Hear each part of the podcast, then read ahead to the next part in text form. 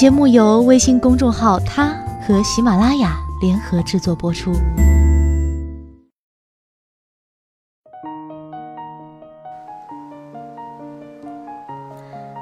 Hello，大家晚上好，欢迎收听今天的他，我是子轩。今天给大家带来的是来自谢可慧的《爱的分寸，活得得当》。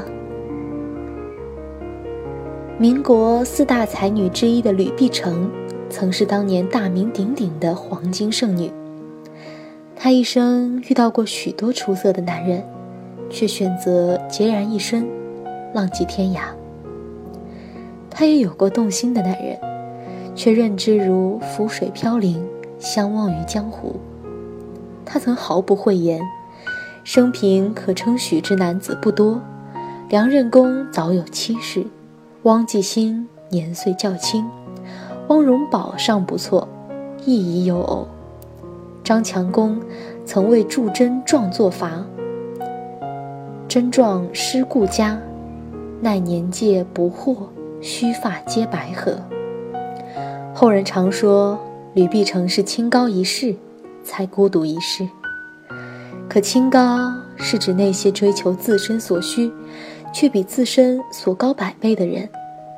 论才华，吕碧城配得上自身所求，所以，又何来清高一说呢？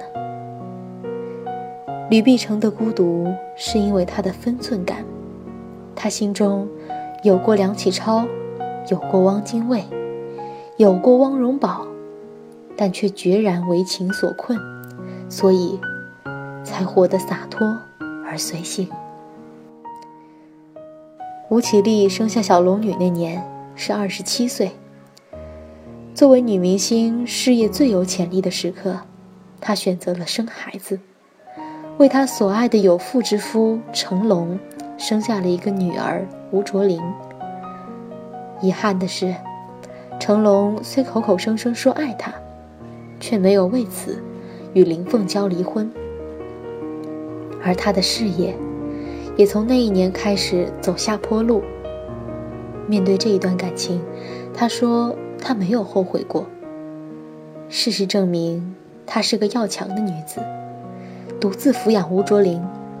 如果没有此次的虐女事件，许多人见到成龙，也未必立刻想得起小龙女。而这一路，多多少少，已是过了十七年。可是他也说。不喝酒，他睡不着。他夜夜喝酒来拯救自己的失眠。焉知也是否在某一场宿醉里，为自己有过哪怕一点点的难过呢？他如果没有那么任性的生下小龙女，或许会活得更好。这是许多媒体的叹息，又确实是人们的实话。巫启贤有一首歌《太傻》。里面的歌词是：“只是为何当初你是不听所有纷纷扰扰，流言之中漫天风雨，你会选择了我？只是为何如今我们不顾一切追求真爱，坚持底下苦尽甘来，你会放弃了我？”吴绮莉爱得太傻，而忘了生活；爱得太年轻，而忘了美人也会迟暮。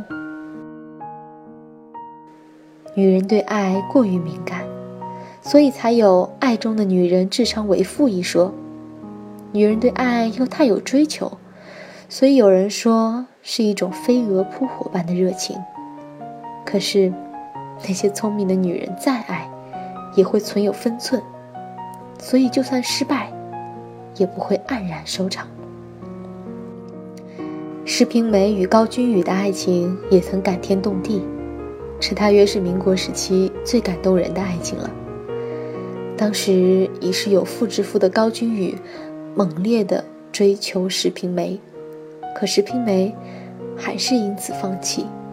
虽然石平梅在高君宇过世之后的一段时间，日日孤寂凄苦，去他墓碑前哭，但她依然懂得如何好好生活。他在《简情寄向黄泉》里这样写道。自你死后，我便认识了自己，更深的了解了自己。女人有千万个骗自己的方法，比如我不在乎天长地久，我不在乎名分。可我们总是有愿望的，比如一个愿意与你携手到老的男人，再比如婚姻。就像有人说，婚姻是爱情的坟墓，不假。但没有婚姻，爱会不会真的死无葬身之地了呢？而无论是否结婚，这其中的分寸感，才是我们女人最需要的。不要随便拿一生去赌，最后受伤的只会是自己。刘若英没有嫁给爱慕的陈升，虽然她也曾痛哭流涕，却已奔向更幸福的生活。梁咏琪没有和郑伊健在一起，她的镜头里也有了她的外国老公和最近出世的可爱的宝宝。刘烨和谢娜也没有死守诺言，而是在另一个更合适的人的身边。而我们身边。包括我们中的多少人，也曾有信誓旦旦的“非谁不嫁，非谁不娶”，在沧海桑田之后，毅然告别，在另一个人的身边，成为了彼此的另一半，安好自如，愿意白头偕老。爱的分寸，而活得得当。